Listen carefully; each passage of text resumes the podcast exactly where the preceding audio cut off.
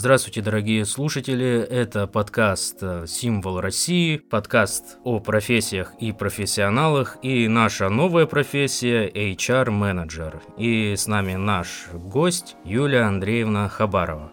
Здравствуйте, Юлия. Здравствуйте. Скажите, кем вы работаете?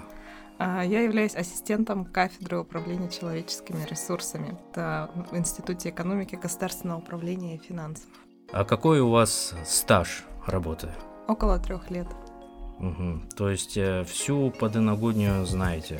Уже успела, да, узнать ее. А заканчивали вы тот же институт, да? Когда я заканчивала, этот институт назывался Институт экономики, управления и природопользования. Сейчас произошла некая реорганизация и переименование. Но территориально, да, это тот же университет, тот же институт. Поговорим немного о таком личном, о вашей семье. Ваша семья, в которой вы выросли, как ее можно охарактеризовать? Она более творческая или более техническая? Кем родители работали? Ну, мне сложно сказать, что либо конкретно творческая, либо конкретно техническая. А мама у меня экономист, а папа ушел на пенсию капитаном полиции, а, но оба они, несмотря на свою профессиональную деятельность, очень увлекались э, психологией и увлекаются ей по сей день. Несомненно, это передалось мне тоже, поэтому это был некий такой микс чего-то технического и тут же творческого взаимопонимания, диалогов, э, игр. То есть нету конкретного тяготения к одной или к другой стороне. Скажите, а вот в вашей семье что больше всего доминировало? Вот если смотреть уже непосредственно спустя столько лет, что это? Э, больше дисциплины или какой-то свободы или творческое начало? Что это все-таки было больше?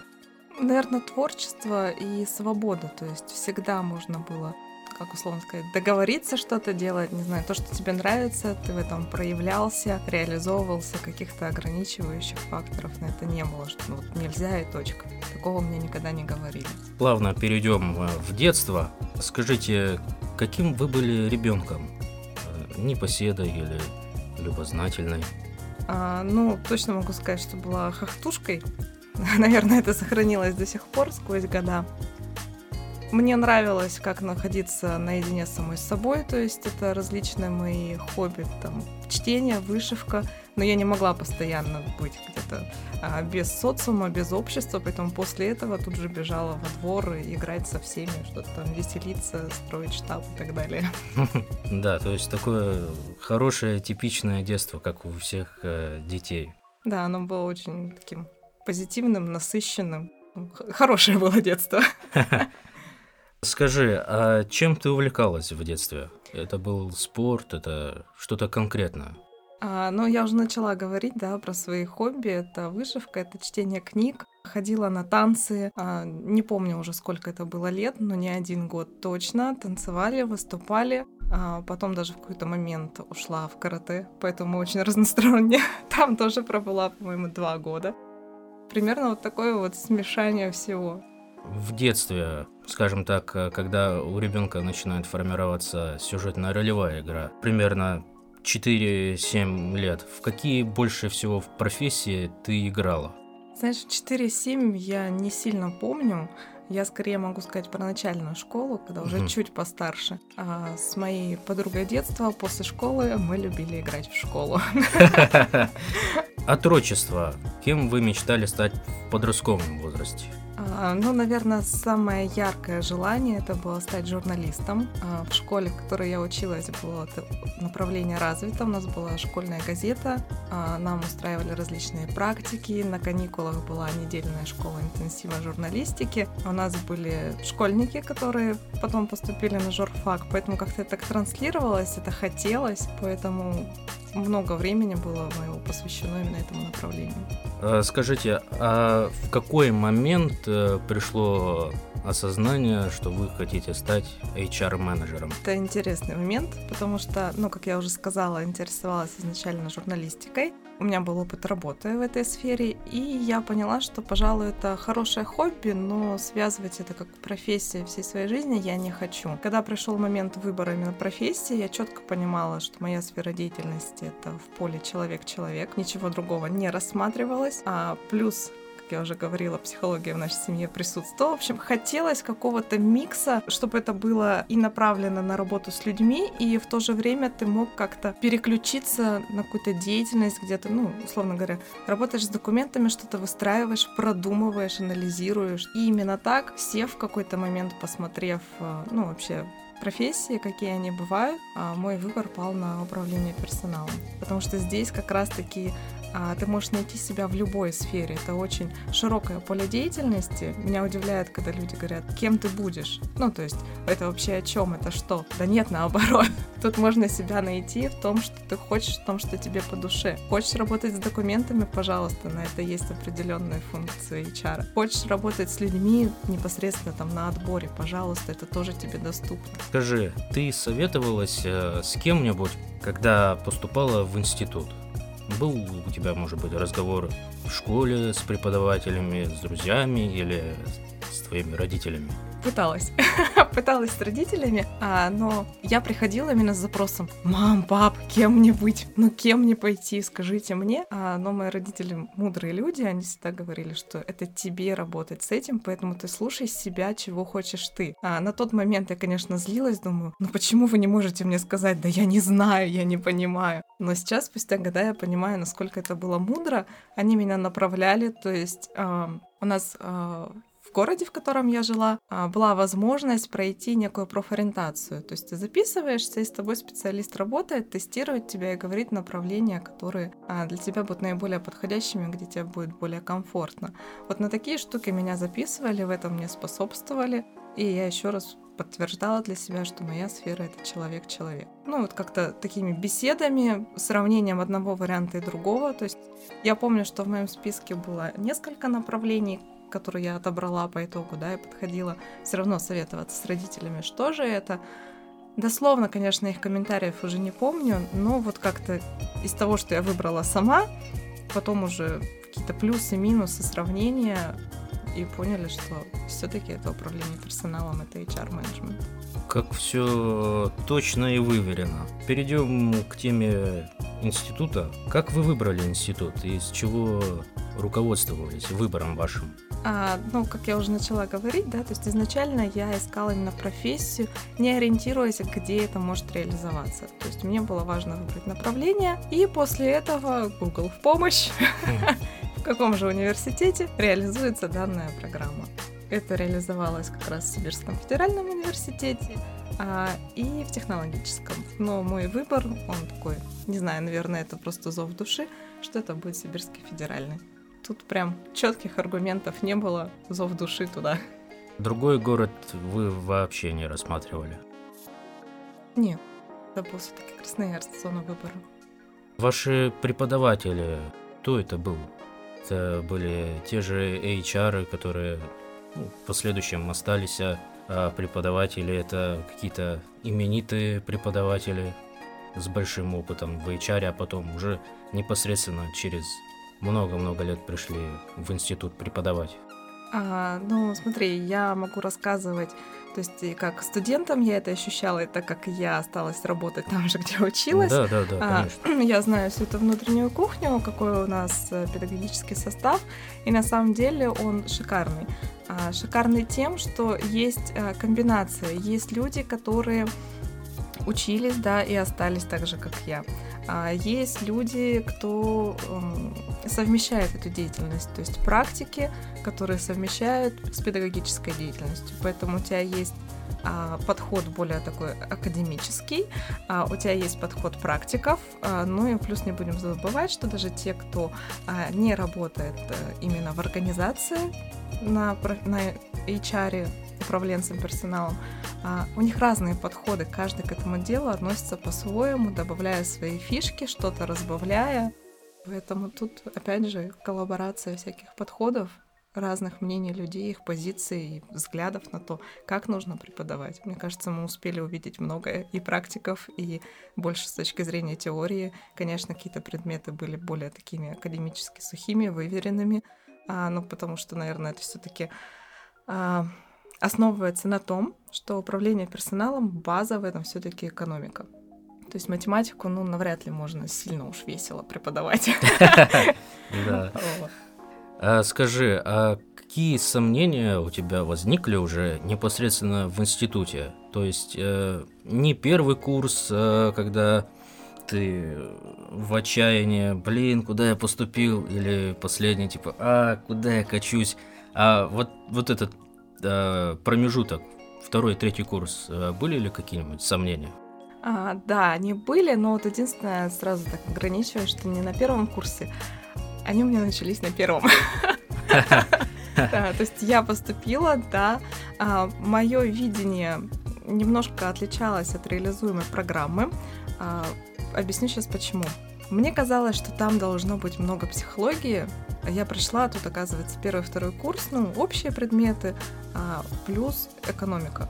Ну, то есть экономическая база. И был такой разрыв внутри шаблона, боже мой, что я здесь делаю? Я точно пришла, куда мне надо. А, и в процессе обучения у меня была трансформация видения этой профессии. То есть у меня было свое какое-то представление, где-то я начиталась, насмотрелась на всяких форумах. А придя учиться первый год плюс, наверное, немножко второго, это был шок, что оказывается это так. И это не укладывалось, то есть был противоречие какое-то внутреннее. Но после, то есть у меня не было мысли отчислиться, а в какой-то момент я начала понимать, почему это так и почему так должно быть. То есть обоснованность как раз-таки этой экономической базы, которая напугала меня и до сих пор иной раз пугает наших студентов.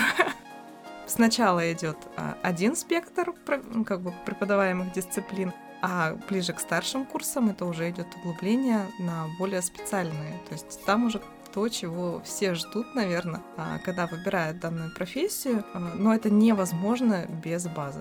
Учась еще в университете, а, как ты себе представляла работу HR-менеджера? Честно сказать, затрудняюсь на этот вопрос.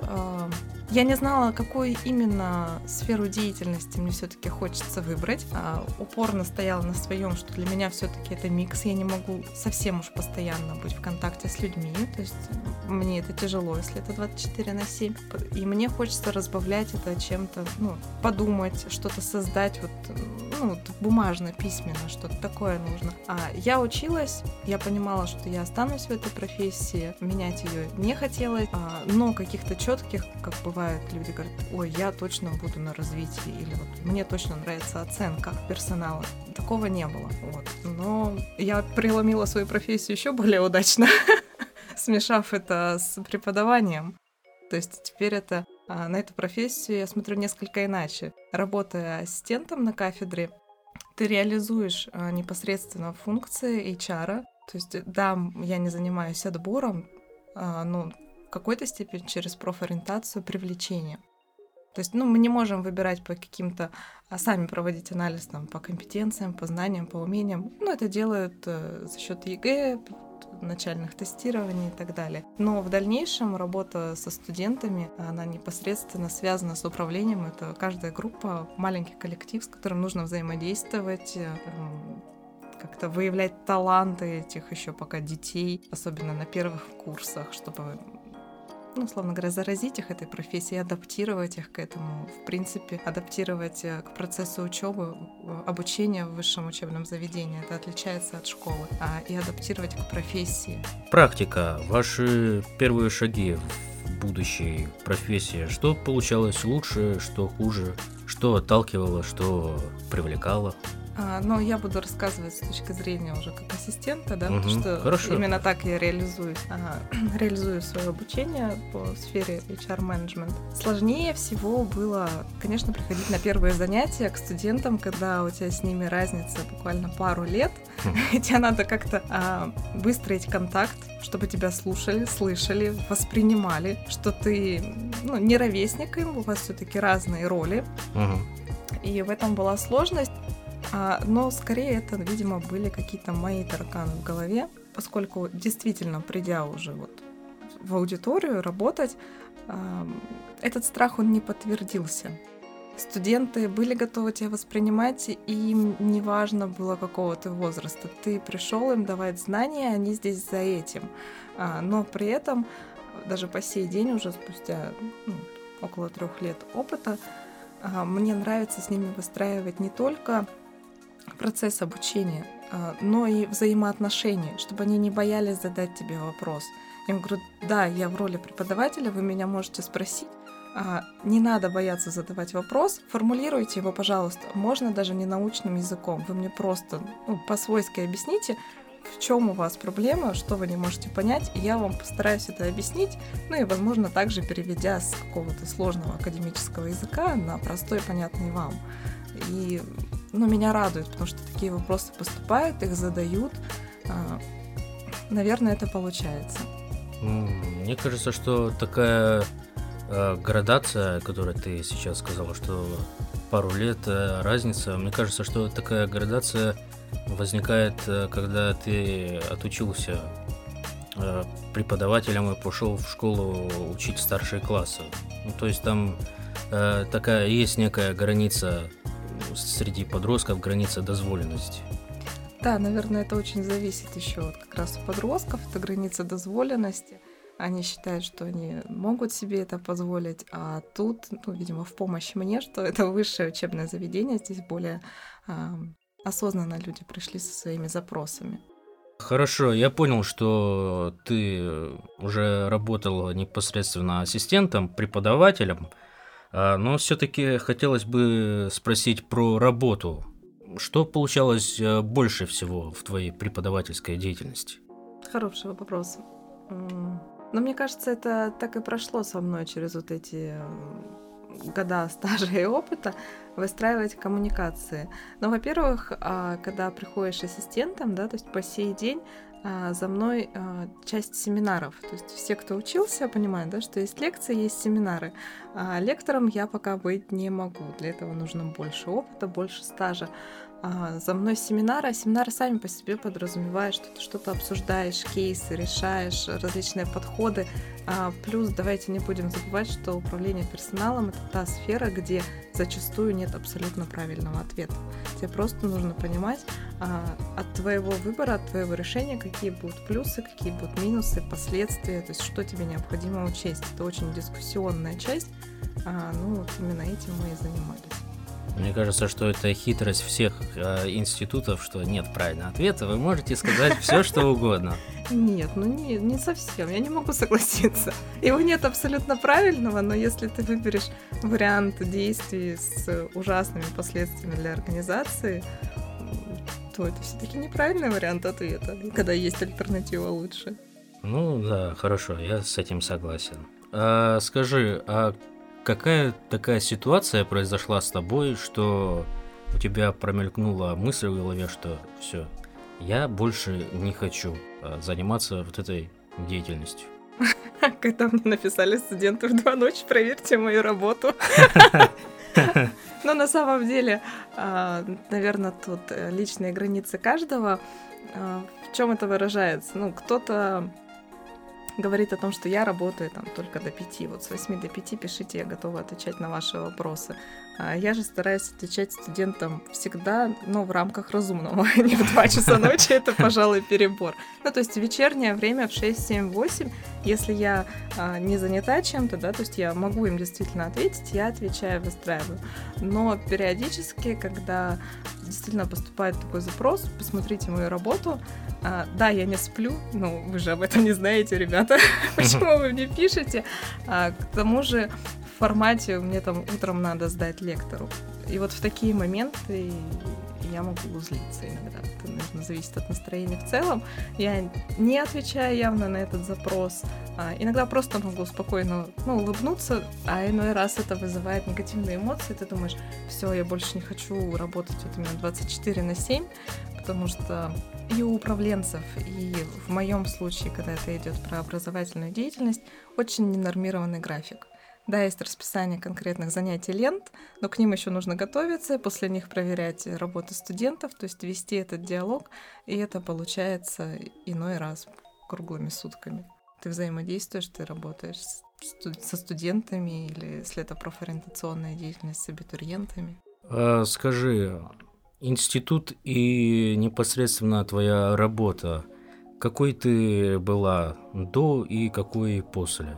Может быть, э, в институте были какие-то одни качества, а уже непосредственно, непосредственно работая, ты приобрела э, другие.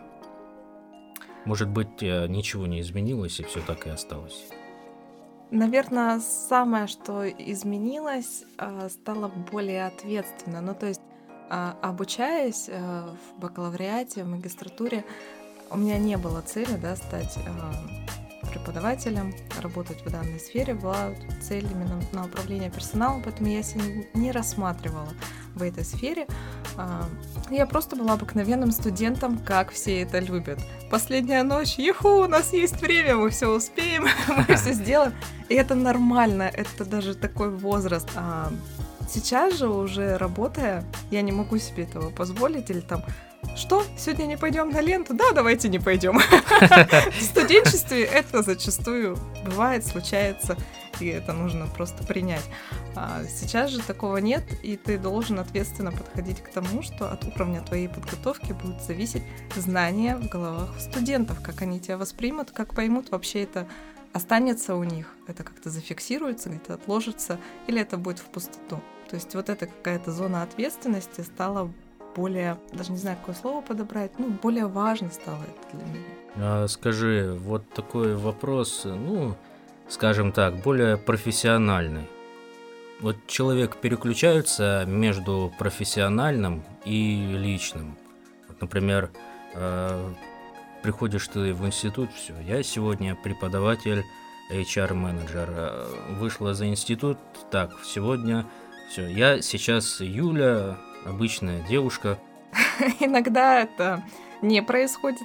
А, не скажу, что сильно часто, но все-таки бывает, когда мне мама говорит, Юля, ты уже дома со мной на кухне, ты не на работе, ты пришла ко мне в гости, ну-ка выключи управленца, ты тут вроде как это а, не должна себя так реализовывать. Ну, то есть отключаем вот это и преподавательский, когда ты там нравоучительно что-то иной раз рассказываешь. А, поэтому зачастую даже не зачастую, мне кажется, в большинстве случаев я это легко переключаю, но не всегда, видимо, успешно, раз поступают такие комментарии. Скорее даже мне было сложно не то, что переключаться после работы. На uh-huh. первый, в первый год работы было сложно включаться в работу. То есть я прихожу в аудиторию, работаю со студентами, они решают какой-то кейс, соответственно, сначала ведь дается время на прочтение, на предварительный анализ да, uh-huh. ответов, а после уже дискуссия, обсуждение. Э, и вот я сижу за преподавательским столом, группы между собой разговаривают, и кто-то там «Юля!» и Юля подпрыгивает. Я ловлю себя на том, что я пытаюсь понять, кто меня зовет. а, нет, я, я не Юля, я Юлия Андреевна. Зато когда ну, вот обращаются в первый год, там, Юлия Андреевна, подскажите. Юлия Андреевна сидит дальше, не реагируя. Вот это было сложно. Выходить не, не настолько сложно. А скажи, существует ли какой-нибудь, э, не знаю, стереотип о HR-менеджерах? Если нет, то нет, если есть, то какой? Мне кажется, а, главный стереотип, с которым я сталкивалась, когда говорила, где я обучаюсь, на кого, угу. а, это отдел кадров, да? А, кадровик бумажки будешь складывать. Понятно. Нет, на самом деле это не так. Профессия HR-менеджмента, она гораздо шире. Это работа с человеческим капиталом, это привлечения сотрудников, это адаптации, именно грамотное использование талантов каждого, чтобы это а, ну, было эффективно в плане труда, это выстраивание какой-то выстраивание корпоративной социальной культуры. Это все намного шире. Это уже а, давно не как в советские времена делать бумажки, подписывать какие-то элементарные там числа, перекладывать. Нет, сейчас это все достаточно автоматизировано, HR Digital продвигается, сейчас на это гораздо уходит меньше времени, и особенность HR-менеджмента этой профессии, она в другом. Скажи, как э, преподаватель, э, существует ли такой прям идеальный, прям такой образ э, HR-менеджера?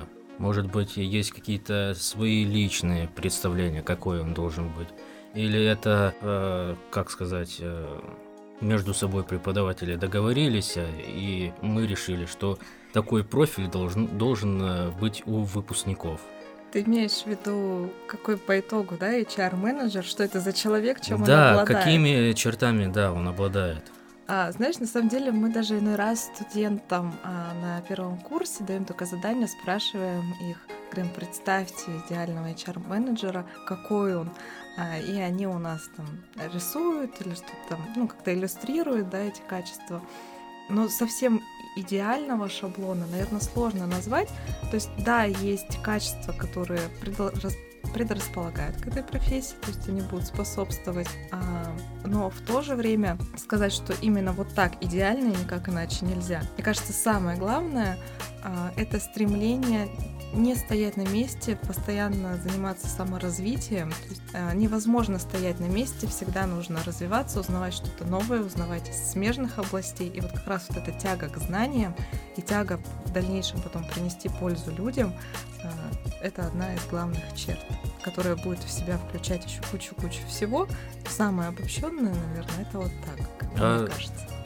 Тогда у меня, соответственно, возникает такой вопрос э, восприятие HR-менеджера, каким оно должно быть. Вот я приведу такой пример. Например, бухгалтер, да, возьмем. Вот он должен быть э, внимательный к деталям. Продавец должен быть внимательный к общей картинке, да, чтобы она была красивая, чтобы ее можно было продать. Каким восприятием должен обладать HR-менеджер? Всем. Универсальный человек. Да, это должен быть универсальный человек, который а, в первую очередь а, понимает, что он как некое связующее звено между административным аппаратом а, с сотрудниками, чтобы и сотрудникам было хорошо, они были у нас удовлетворены своей работой, каким-то климатом в коллективе, заработной платой, мотивацией, всем-всем-всем вот этим. И в то же время административный аппарат, то есть руководство, оно достигало своей цели, то есть каждая организация для чего-то создана, да, у каждой есть своя цель а, в той или иной области. Ну, как правило, это прибыль. Но как эту прибыль получать, да? А, это связующее звено, которое как раз-таки взаимодействует и с самими сотрудниками, и с администрацией, с руководителями. И это нужно все связать, ввязать, э, не знаю, предложить какое-то эффективное решение, которое будет хорошо и для сотрудников, и, допустим, экономически выгодно для руководителей. Угу. И вот как раз-таки экономически выгодно. Вот мы приходим к той ага. базе, почему студенты первые два года обучаются экономической базе. Нужно уметь просчитывать э, результаты своего труда, что вы получите. Не просто на словах абстрактно все будет хорошо, чтобы ты мог это подтвердить. Что можно посоветовать э, непосредственно школьникам, выпускникам, которые хотят поступить на HR-менеджер и начинающим первокурсникам, какие именно черты надо формировать э, в себе. Я говорю уже непосредственно о чертах, там, добродетельность, терпеливость. Э, какие черты такие надо в себе формировать, чтобы стать успешным, легко войти, так скажем, в эту профессию? Мне кажется, все равно, как ни крути, это будет черта, стремиться узнать новое, это нужно быть коммуникабельным, а, в какой-то степени понимающим, да, то есть к тебе будут обращаться руководители со своими запросами, а и сами сотрудники со своими запросами. Ты должен уметь где-то разграничивать, где-то направлять. Как еще это можно сказать? А, учесть каждого, и при этом ты всегда должен держать главную мысль. Ну, то есть всегда быть для всех хорошим невозможно. Ты должен мыслить стратегически. Так. Вот, наверное, кстати, а, научиться мыслить стратегически — это совет абитуриентам, школьникам. Да, это очень важный курса. совет, да. Такую некую черту подведем э, небольшую нашего всего интервью мы поговорили о многом, о семье, о том, как ты выбирала профессию, то в какую в какие профессии ты в детстве играла. Скажи, вот уже с высока своих лет, что ты можешь сказать, что больше тебя толкнуло в эту профессию? Твоя семья, то, чем ты увлекалась, или, может быть, есть какие-нибудь э, особенные какие-то воспоминания, чувства, э, по которым ты ориентировалась? Вот уже непосредственно с высока своих лет. Можно я уточню? Мы все-таки говорим про управление персоналом или про а, преподавание? Ну, все-таки больше про управление персоналом, про выбор вашей профессии. Когда я выбирала профессии, я смотрела, то есть э, кем можно работать, где можно работать, что именно нужно будет делать. А, и сразу изначально понимала, уже говорила ранее, что мне нужно такая профессия, где будет и работа человек-человек, и в то же время а, можно, чтобы не перегореть от этой работы, отстраниться на что-то а, ну, бумажное, подумать, создать в этом плане. Таких профессий мне приходило на ум немного. Плюс а, в управлении персоналом я видела какую-то коллаборацию того, что мне нужно в плане того... То есть мне нравилась журналистика, это своего рода ну, что-то что вещать, да, что-то мы рассказываем, пытаемся дать полезное. Вот, пожалуйста, в управлении персоналом есть функция обучения. Ты тоже вещаешь, uh-huh. ты рассказываешь, ты, а, ну, как бы делишься тем, что э, у тебя уже накопилось, да, про то, что ты можешь рассказать. Uh-huh. Это здесь. А, тебе нравится что-то придумать, создавать, ну, пожалуйста, вот она тебе, ты можешь работать на стратегию, правда, для этого надо для руководящей должности не только бакалавриат, но и магистратуру закончить. Вот оно тебе, пожалуйста. Хочешь где-то уйти в тень, да, то есть не с людьми, а что-то такое. Вот тебе, пожалуйста, документооборот, веди его. Поэтому mm-hmm. это настолько обширно, а если там у тебя есть запалы, возможность всех замотивировать, сказать, иху, ребят, давайте сейчас мы тут вот это, вот это сделаем, и это нужно нам для вот этого, вот этого, и всем будет хорошо. Вот оно, пожалуйста, ты можешь работать HR именно в сфере а, мотивации сотрудников. И опять uh-huh. же, мотивации материальной или нематериальной. Ты будешь просто заряжать всех, или ты еще раз сделаешь некое ответвление, да, и пойдешь уже а, каким-то к финансовым показателям формирование стимулирующей оплаты труда, то есть за что, как, почему. Это очень разностороннее. Я поняла, что мне стоит этому обучиться, и я точно в дальнейшем пойму, а, какую сторону сделать шаг. Потому что э, вообще HR-менеджмент востребован в любой сфере. Мы проводили анализ, а, брали данные с HeadHunter, uh-huh. делали отбор специалист по управлению персоналом, для какой сферы это требуется. И на нашем сайте hrsfu.ru есть как раз диаграммка. Это практически, даже не практически, это любая сфера деятельности. Ты найдешь себя. Ну, то есть, да, управление, да, HR-менеджмент, но отрасль, в которой ты будешь работать, все равно ложит некий отпечаток на твою деятельность. Пожалуйста, обучись этой базе, потом иди выбирай. Очень угу. большой круг из сферы деятельности. Да, это прекрасно. А скажи, такой немного творческий вопрос.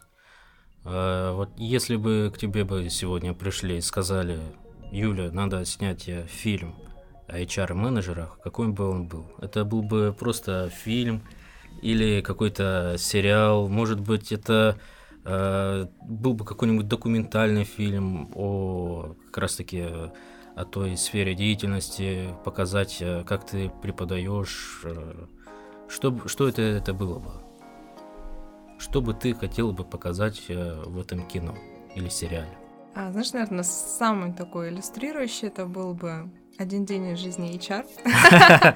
У нас, а, ну, то есть есть даже такой кейс, созданный на кафедре, немножко адаптированный а, с другого источника, где действительно иллюстрируется вся вот эта весь большой спектр деятельности, когда у тебя в один день возникает куча задач, тебя спрашивают там, а как мне оформить отпуск, или там спрашивают хм. совсем тут же про другое, подходит руководитель, у него другие запросы, а, и, наверное, как раз-таки вот такое погружение в реальную деятельность. Если угу. бы это был какой-то, ну, видео, да, да. А, ну, надо же честно показать. Зачем мы будем обманывать, и у людей не оправдается ожидания. Надо сразу знать, а, на что ты идешь.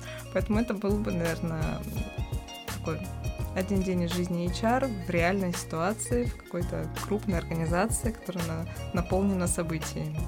Мне кажется, что тут больше такой формат видеоблога, кажется. Ну, возможно. Какую бы книгу ты бы рекомендовала бы прочитать, чтобы человек понял, кто такой HR-менеджер? Я не назову какой-то конкретной книги про HR-менеджера. Мне кажется, в каждой книге есть а, по крупице. Не могу назвать прям максимально концентрированную, чтобы понять. А, скорее это будет с такого смежного плана книга а, «Где мой сыр?». Угу. Не читал такую? Нет. А о чем она? А, там прежде всего про преодоление себя. Там два мышонка, которые искали сыр в лабиринте. По-моему, два мышонка, еще каких-то два героя. А, и одни из них, а, находя сыр, двигались дальше, а одни, найдя сыр, остались в этой комнате. Вроде как, зачем у нас все есть, угу. большего не надо. Вот он сыр, самый вкусный сыр, ничего вообще. Счастье есть. Хм. Вот. Но постепенно он заканчивался, это естественно. И вот потом уже эти два мышонка, которые остались в этой комнате с сыром, один из них принял решение, что ему все-таки нужно выйти из своей зоны комфорта, из этой комнаты какого-то, да, в лабиринте с сыром, а, пойти на поиски, преодолеть себя, и он пошел uh-huh. и нашел а, в лабиринте ну, некий проход, темный, страшный, которого он до этого не видел никогда, а, и решил туда пойти. Ну, рискнул, он понял, что иначе никак. Он не побоялся туда войти, а, и впоследствии нашел еще более вкусный, еще больше сыра. По-моему, я правильно интерпретирую, могу немножко исказить, конечно. А, и вот как раз-таки эта книга про то, что не бойтесь действовать, ищите себя. Всегда новое, неизведанное может быть казаться страшным, угу. но если не шагнешь, не узнаешь, что там. Вот это, пожалуй, книга, которая не то чтобы отображала сущность HR-менеджеров, она для каждого, для любой профессии, для любой сферы деятельности, мне кажется, уместна. Просто как э, про личную эффективность любого из нас. Угу. А я хотел бы посоветовать э, как раз-таки Кибанова. Мне кажется, что он идеально описал всю структуру. Э, то есть ты читаешь и понимаешь, что да, вот это э, все как и на практике. Мне кажется, что можно еще и его посоветовать э, непосредственно, ну, уже э, сталкиваясь уже, когда будете э, выпускаться в, со школы или поступать, все-таки Кибанов это хорошая книга. Я согласна с тобой, что такой основополагающий автор, ученый. А, согласна, что его стоит прочитать. Единственное, возможно, ты правильно сказал, когда думаете уже о поступлении, когда готовы к такого рода литературе, Кибанов вам действительно разложит по полочкам многое. Но если это еще там, не знаю, неосознанный выбор, uh-huh. то ну, могут не воспринять, наверное, это правильно, хотя там действительно очень много ценных вещей. Просто нужно более осознанно подходить к этому материалу. Тогда да, я согласна с той рекомендацией. Ну, я надеюсь, что наши слушатели сделают осознанный выбор. А с вами был подкаст «Символ России». Спасибо, что слушали нас. До свидания. Спасибо. До свидания.